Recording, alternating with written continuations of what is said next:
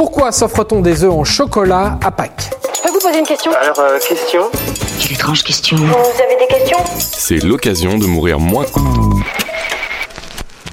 Tous les ans, c'est la tradition, les enfants trépignent d'impatience pour partir à la recherche des œufs en chocolat cachés dans le jardin. Mais est-ce que vous savez d'où ça vient exactement?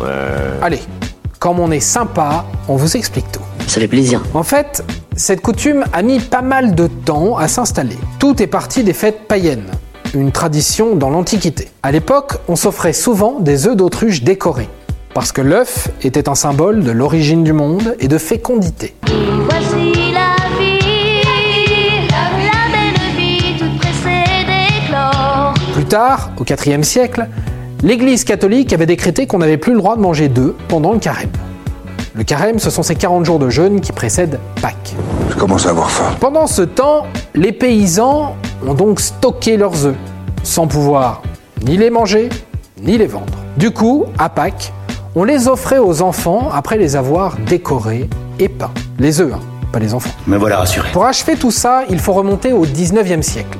C'est à cette époque que le chocolat se démocratise, quand les frères Fry inventent la pâte à cacao. Cacao Chaud, chocolat Bon bref, ils se rendent compte que cette pâte malléable peut être versée dans un moule, et dans n'importe quel moule, de n'importe quelle forme. Le reste, c'est une affaire de business, une affaire de marketing. En effet, les chocolatiers se sont emparés de la tradition, et depuis, on s'offre des œufs en chocolat à Pâques. Et voilà, maintenant, vous savez tout. Sinon, j'en ai caché un sous le pneu de la voiture. Allez chercher. Au revoir, messieurs, dames. C'est ça la puissance intellectuelle. Sapristi Attends, avant de partir, j'ai juste un truc à te dire. Viens découvrir notre podcast Sexo, la question Q. Deux minutes pour tout savoir sur la sexualité féminine.